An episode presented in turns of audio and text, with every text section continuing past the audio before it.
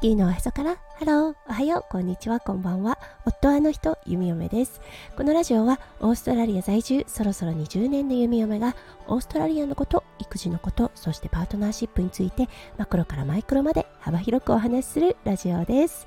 今日もこのラジオに遊びに来てくださってありがとうございます。はい、しばらくお休みをいただいておりました弓嫁ラジオ。日本からね、昨日無事帰ってきました。なので今日から復活となっております。今日は3月1日水曜日ですね。皆さんどんな水曜日の午後お過ごしでしょうか？うん、ちょっとね、暖かくなり始めた日本から、はい、昨日は真夏のオーストラリアということで結構ねギャップが激しいかななんて思っていたんですがそうオーストラリアもね意外と涼しかったんです確かにジメジメっとした感じはあったのですがすごくね暑いなといったような感覚はなかったです。そうなのでね体の負担というのはとても軽かったような気がします。はい。だけどね日本滞在中に息子くんがね風邪をひいてしまってその風邪を見事に弓嫁ももらってしまいました。なのでねちょっと鼻声な弓嫁となってます。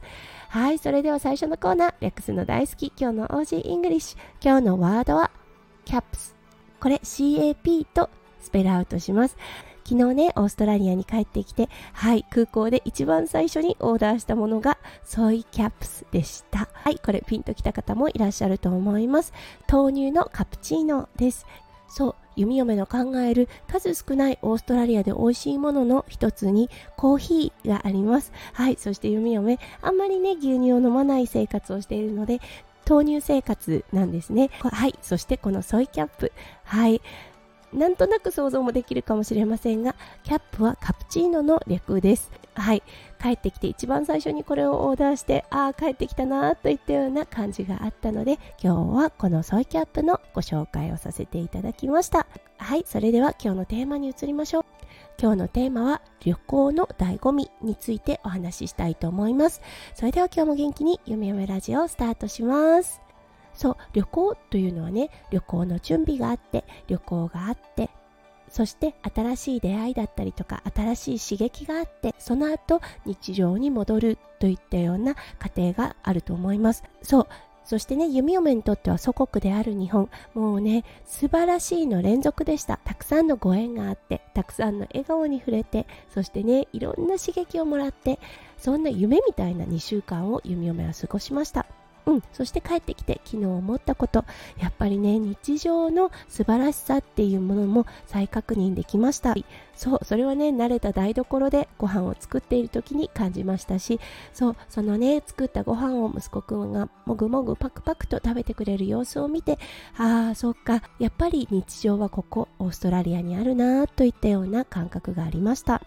そう非日常をね体験することでたくさんの刺激がありたくさんのね新しい世界というものが見えてきますがそうそこからね日常に戻ることで日常のありがたみっていうのも再確認できるっていうことが今回のね旅で一番強く感じたことだと思いました。うん、だからねこの日常がありがたいって思える生活がすごくね大切だなと改めて改めて思った弓嫁となりましたので今日はこのテーマをピックアップさせていただきました。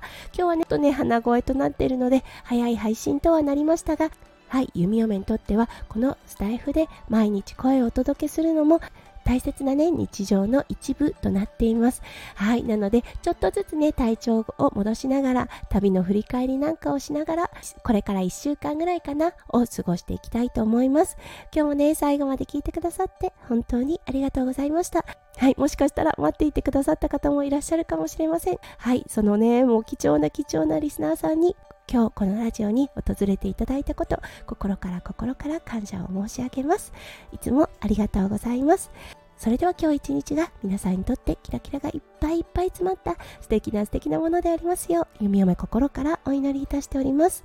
それではまた明日の配信でお会いしましょう。地球のおへそからハロー弓嫁ラジオ弓嫁でした。じゃあね。バイバイ。